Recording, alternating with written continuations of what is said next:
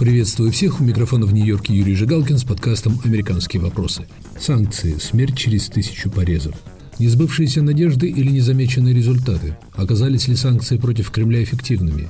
Медленное, но неизбежное угасание российской экономики? Эти и другие вопросы мы обсуждаем с Агат Демаре, главой группы экономического прогнозирования издательского дома «Экономист», и Юрием Городниченко, профессором экономики Калифорнийского университета в Беркли, приглашенным научным сотрудником Федеральной резервной системы в Сан-Франциско.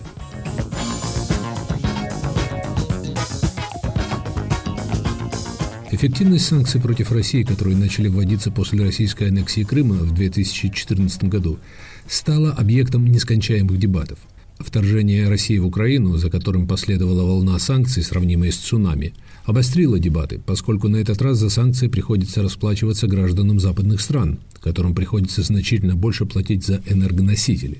Принесли ли санкции результаты, если они не предотвратили российскую агрессию против Украины и не заставили Путина сменить курс после нападения на Украину? Работают ли санкции, если после жесточайшего удара по российской финансовой системе, которую лишили по меньшей мере половины золотовалютных запасов, она продолжает, на взгляд со стороны, сравнительно благополучно функционировать, и россиянам все еще не пришлось столкнуться с лишениями, которые бы могли вызвать опасные для Кремля недовольства? Агат Демаре в журнале Foreign Policy пишет, что санкции против России в действительности эффективны. Необходимо лишь выбрать верную систему координат для их оценки – в своей только что вышедшей книге «Backfire» этот заголовок можно перевести как «побочный эффект», она рассказывает об истории американских санкций и приходит к выводу, что санкции в единичных случаях приводили к однозначному отступлению наказуемого, как, например, в противостоянии с Ираном или Ливией. Их нужно рассматривать как вспомогательный инструмент, выполняющий свою важную роль. В российском случае – исполняющий успешно, считает она – Агат Демаре, если вы считаете, что разочарование в эффективности санкций против Кремля вызвано нереалистичными ожиданиями и об их эффективности нужно судить, исходя из задач, которые ставились во время их введения, то какие это были задачи? Вот вы говорите, что западные столицы не ожидали, что санкции заставят Путина уйти из Украины. По-моему, есть много эффектов санкций. Есть дебаты об эффективности санкций, потому что нет ясности в отношении их целей. Западные страны никогда не собирались использовать санкции, чтобы заставить Путина отступить и уйти из Украины. Они знают, западные страны, что Путин считает, что ведет войну за выживание России против декадентского Запада, по его мнению. И смена режима в Москве также это не цель.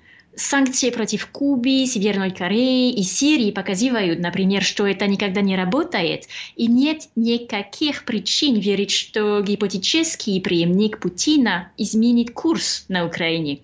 И спровоцировать крах российской экономики в венесуэльском стиле также не цель. Это невозможно, когда говорим о большой экономике, как России. И кроме того, крах России, скорее всего, приведет к рецессии мировой экономики.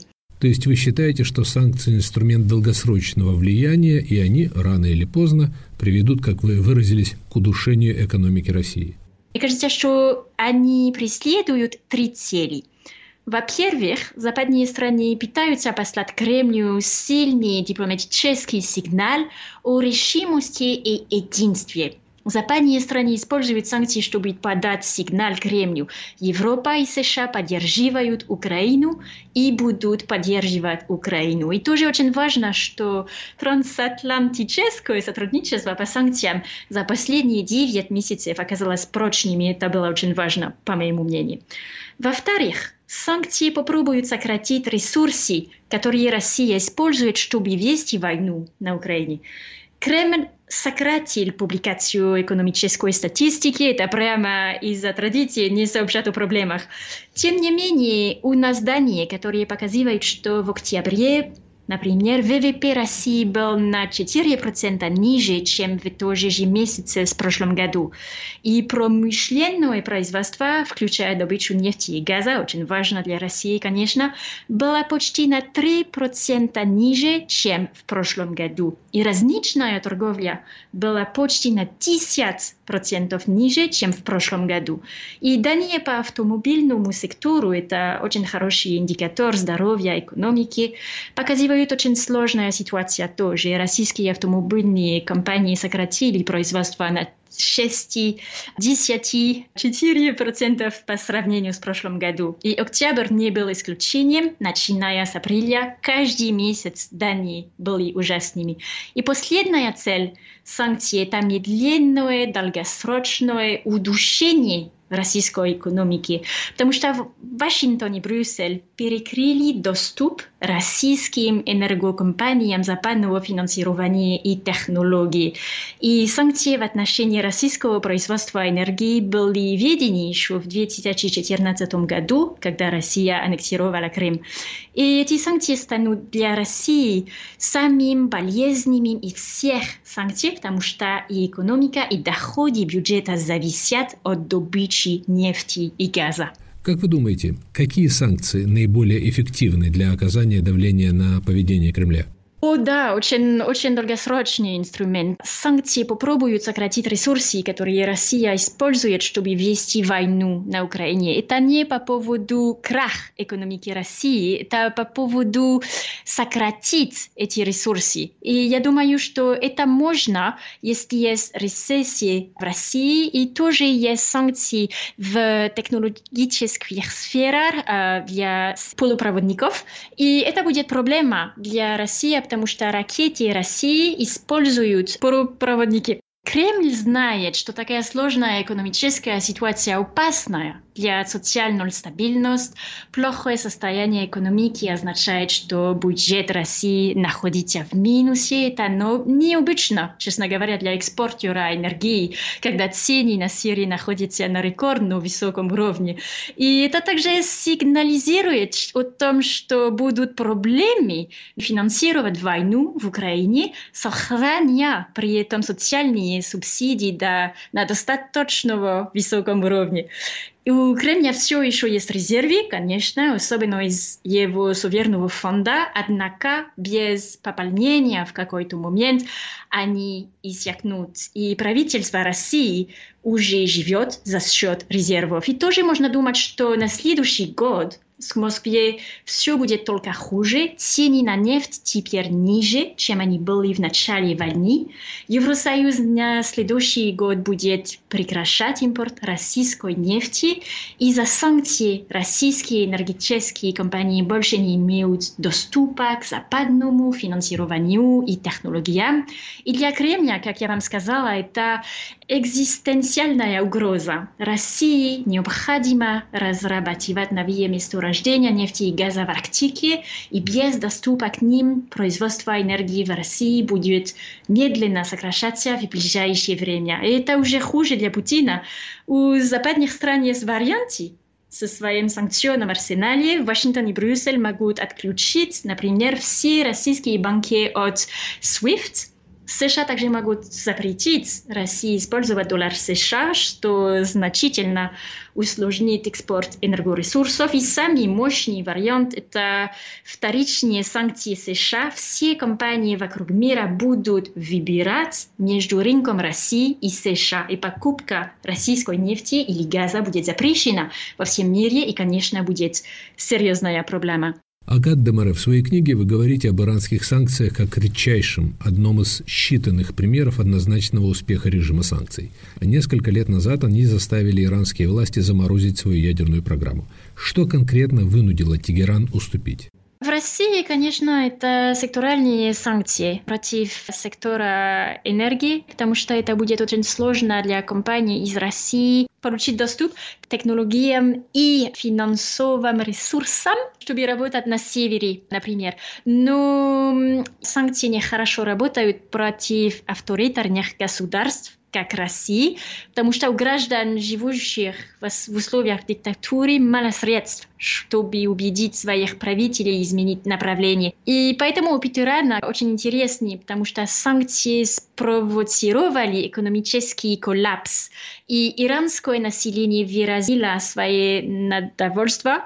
Иранские люди избрали президентом реформиста Хасана Рухани, и он заключил ядерную сделку с западными странами. И западные страны сняли санкции против Ирана. А самые эффективные санкции против Ирана были санкции против энергокомпаний Ирана, тоже и санкции против экспорта портов нефти и газ из Ирана, потому что это то же самое, как в России. Это очень важно для Тегерана, для бюджета и для экономики экспортировать нефть и газ. И эти санкции, у них был эффект очень большой. Был кризис экономики в Иране после этих санкций инфляция была очень-очень высокая. Это означало, что было давление на Иран изменить курс и изменить ядерный программ, чтобы подписать э, ядерный э, договор с западными странами.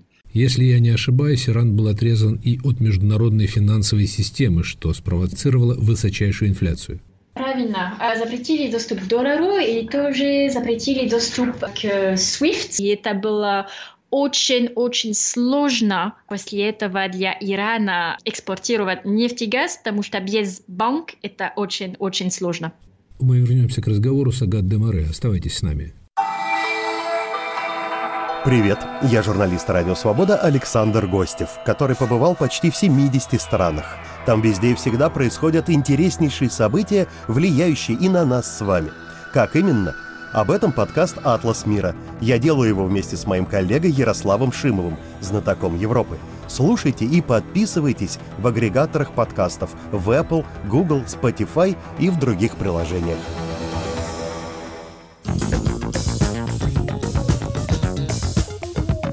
Это подкаст «Американские вопросы». У микрофона в Нью-Йорке Юрий Жигалкин.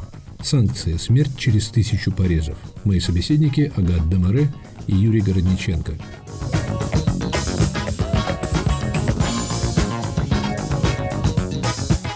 Как вы объясняете, что в российском случае Запад все-таки не решается идти до конца, как это было в противостоянии с Тегераном, например?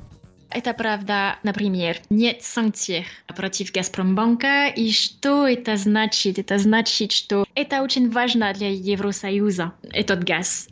Поэтому это важно, что есть финансирование связь между Евросоюзом и Россией. Россия – это большая страна для еды. Это очень важно, что было бы финансовые связи между Россией и западными странами для газа, для еды и тоже для металлов. Это, это очень важно. И поэтому сейчас есть доступ для некоторых банк из России к SWIFT, но посмотрим, что будет в будущем, потому что на следующий год Евросоюз будет сократить импорт э, газа из России, и поэтому, может быть, все российские банки, у них не будет доступ к SWIFT, и это, конечно, будет очень-очень сложно для России.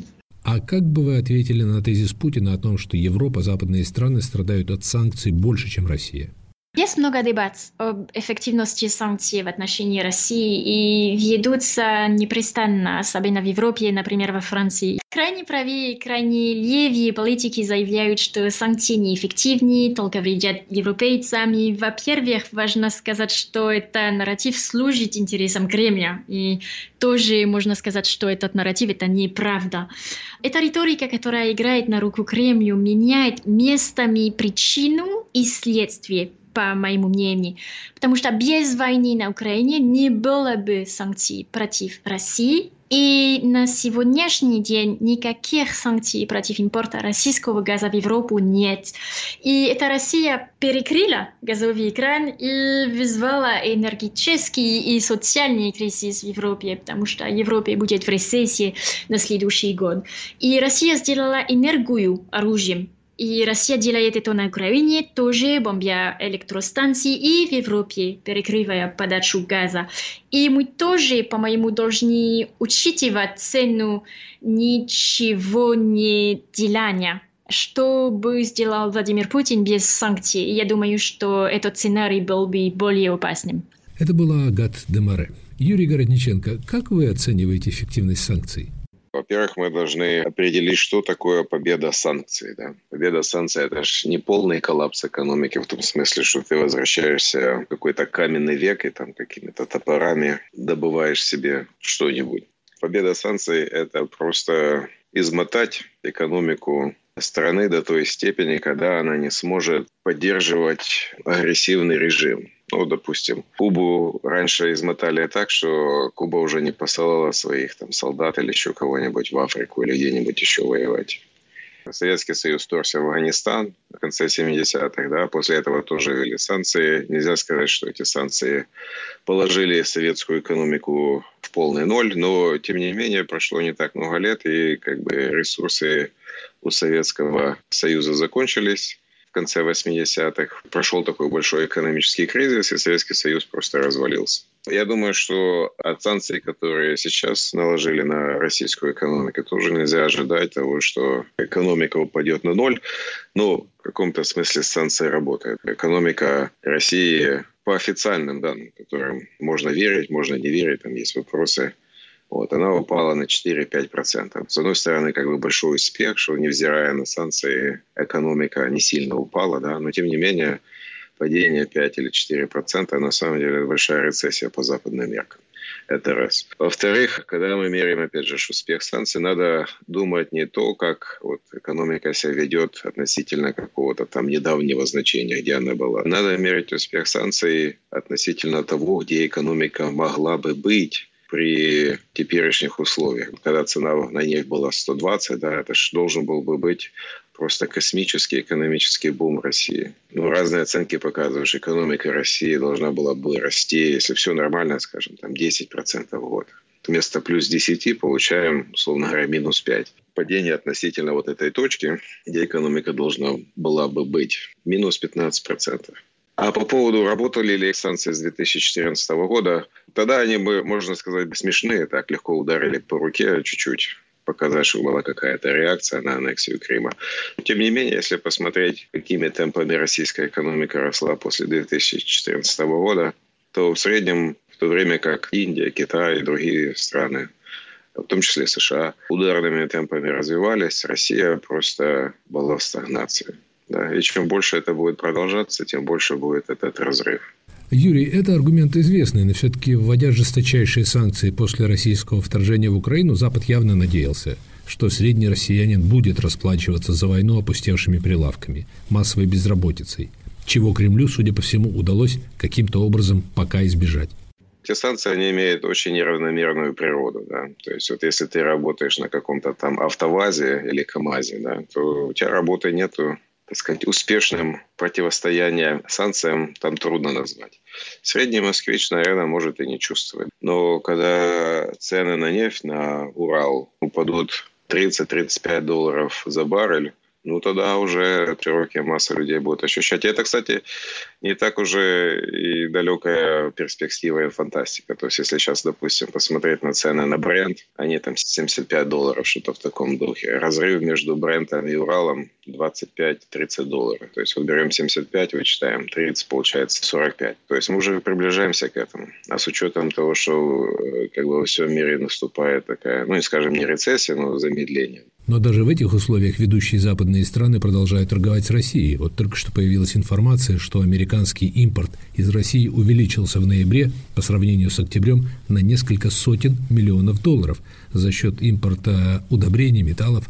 С начала года уровень импорта, правда, упал. Тем не менее, это наверняка приятный для Кремля сигнал. Санкции, можно сказать, худые.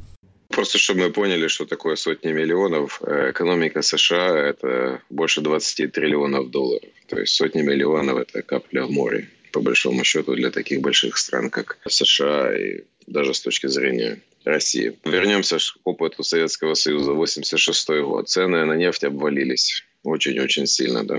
Ну, Советский Союз тоже продавал кому-то там нефть, какие-то деньги зарабатывал даже при том, что были санкции, был свой флот, так сказать, танкерный, который возил эту нефть и все такое. Цены обвалились, все закончилось. Просто сейчас так получается, что Россия будет в очень опасном положении. Не дай бог, так сказать, что-то случится с ценами на нефть. Это вот как отобрали последний спасательный круг. После этого что делать непонятно. Санкция – это не то, что там какой-то один смертельный удар, который все положит. Это вот смерть через тысячу порезов. То есть там отобрали, там что-то ужали, там что-то не, не, сдали, не дали сделать. Все эти экономические вещи, они как бы убивают не мгновенно, а растягивают во времени и дают возможность агрессорам или режимам подумать над своим поведением и что-то поменять. Профессор Городниченко, а что вы думаете об эффективности попытки ограничения цен российской нефти? Это реальная мера или мера для галочки, для самоуспокоения западных столиц? Тут есть две новости. Первая новость состоит в том, что ввели вот этот кеп, да, ограничение на цены на нефть. И в каком-то смысле это беспрецедентная мера. Потому что до этого у нас был картель стран, которые производят нефть покупатели были каждый сам за себя. Это впервые покупатели, условно говоря, объединились для того, чтобы противостоять э, производителям. То есть в этом плане революционная вещь. Вторая новость состоит в том, что этот кеп пока поставили так, что он не сильно ни к чему кого не обязывает. Но там есть такое положение, что они там раз в сколько-то дней могут пересматривать этот кеп, ну вот сегодня, допустим, там 60, да, а через месяц они могут сказать, давайте сделаем 55, а там еще через месяц могут сказать, давайте сделаем 50. С учетом того, что как бы общий принцип санкций – это вот как та история про лягушку, которую медленно сварили, постепенно поднимаешь э, температуру, что лягушка не ощущает, что она в конце концов окончит свои дни в кипящем котле. Точно так же с этими кэпами. То есть сейчас вот вроде температура невысокая, комфортная для России – ну, а потом чуть-чуть поднимут градус, потом еще чуть-чуть поднимут градус. Но тут можно привести другую историю. Античный царь Митридат якобы укреплял себя небольшими дозами ядов, опасаясь отравления. Говорят, вполне успешно. Ну, я бы не сказал, что Россия укрепляется. То, что ее как бы не убивает, ну, никто же не хочет, по крайней мере, на западном мире, чтобы Россия развалилась и был какой-то хаос. Просто постепенно закручивают э, гайки и таким образом уменьшают количество ресурсов, которые Россия имеет для того, чтобы вести какие-то агрессивные вещи. Нет пределов совершенства. В этом плане экономические санкции можно, в кавычках, скажем так, улучшать и улучшать. На самом деле многие вещи происходят не из-за того, что правительства других стран выводят какие-то там жесткие санкции. Это происходит в каком-то смысле как вот самоцензура, да. То есть вот ты знаешь, что сегодня эта компания не под санкциями, да, а завтра она может быть под санкциями. Вот. И тогда возникает вопрос, а зачем нам тогда иметь дело с этой компанией, потому что мы там что-то будем инвестировать, а завтра этой инвестиции, можно сказать, до свидания. Допустим, автопром российский. Никто же никакие санкции там на Renault, Nissan или Toyota не вводил. Да. Это был их собственный выбор. Они поняли, что сказать, то, что сейчас происходит в России, это дорога никуда. И лучше, так сказать, ограничить свои потери сейчас, чем продолжать какие-то инвестиции, потом потерять в будущем еще больше. Вот, Юрий, вот когда-то российские туристы ездили с карточкой МИР в Турцию. Сейчас уже это не работает. Почему? Потому что турецкие банки подумали и решили, что, наверное, карточку МИР принимать не надо. Но это при том, что как бы никто санкцию там против мира по большому счету не вводили. Да. Намекнули, что, ребята, вы подумайте, что вы делаете. И не дожидайтесь, когда уже, так сказать, гром грянет среди ясного неба. Юрий Городниченко, вы член международной группы по санкциям против России, которая предлагает значительно расширить диапазон санкций. Например, там есть предложение ввести налог на импортируемые западными странами российские энергоресурсы, ввести вторичные санкции против покупателей российской нефти и газа, резко ограничить транспортные связи России с миром, исключив из запрета перевозку продовольствия – подвергнуть санкциям все, без исключения, финансовые учреждения России, расширить экспортный контроль. В общем, становится ясно, что возможностей для ужесточения санкций еще очень-очень много. Насколько вероятно осуществление этих предложений? Многие люди на Западе надеются, что в какой-то момент Россия опомнится и остановит эту войну. Условно говоря, завтра Путин поймет, что окей, у нас проблемы с экономикой, у нас проблемы с тем, с тем, с тем. Единственный способ это сказать, что завтра мы уходим из Украины и война заканчивается. У многих людей была, по крайней мере, такая надежда. Поэтому природа этих э, санкций, она была, скажем так, реактивная. То есть вот Путин какое-то там чудовищное что-нибудь сделает в Украине, или там российская армия, или еще кто-нибудь. Мир ужаснется и скажет, ну, теперь надо вот подкрутить точно гайки. Ну и опять же надеется, что Путин посмотрит на эти гайки и скажет, так, ну, да, наверное, это очень плохо, давайте остановимся. Но Путин так не делает, он опять что-нибудь какое-то зверство сделает. мир опять ужаснется, опять закрутит гайки. Когда такая реактивная природа, то добиться быстрых побед и успехов на экономическом фронте. Да? Ну, вот представьте, что там, допустим, человек, что-то хотим от него, да, поменять его поведение. И мы его или можем повесить на край скалы, ну, условно говоря, держа за галстук, да, или ты там что-то поменяешь сейчас, или мы тебя скинем в пропасть. Это один вариант. А второй вариант – это вот потихонечку, потихонечку спускать этого человека на веревке в, пропасть. Ну, понятно, что если его потихонечку спускают в пропасть на веревке, то понимание того, что надо поменять поведение, оно приходит не сразу. Поэтому то, что мы предлагаем, там всякие вещи, это что можно сделать, да, с какой-то скоростью будет делаться. В каком-то смысле это зависит от, от России. Но они будут продолжать убивать и какие-то зверства делать в Украине. Ну, будут закручиваться гайки все сильнее и сильнее. Не будут убивать, ну тогда гайки не будут закручиваться. И вы, и моя собеседница Юрий, сходитесь в том, что санкции – это инструмент долгосрочного воздействия, который, как она выражается, способен удушить российскую экономику. Как вы думаете, можно реалистично предположить, до какого состояния санкции могут довести Россию? Ведь очень часто в этом контексте упоминается Северная Корея. Я думаю, Северной Кореи не будет, но, как бы, понимаете, процесс, так сказать, стагнации и загнивания, он же может продолжаться вечно. Одно дело, когда ты, так сказать, стагнируешь, имеешь экономические проблемы в мирное время. Другое дело, когда у тебя идет совершенно катастрофическая война, где скорость траты ресурсов просто космическая. То есть там деньги улетают моментально.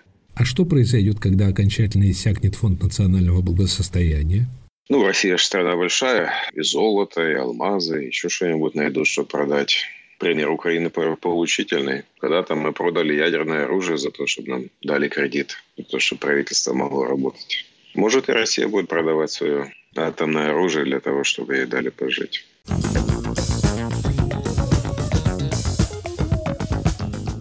Это был подкаст «Американские вопросы», который вел из Нью-Йорка Юрий Жигалкин. Санкции. Смерть через тысячу порезов. Сегодня я говорил с Агат Демаре, главой группы экономического прогноза журнала «Экономист» и Юрием Городниченко, профессором экономики Калифорнийского университета.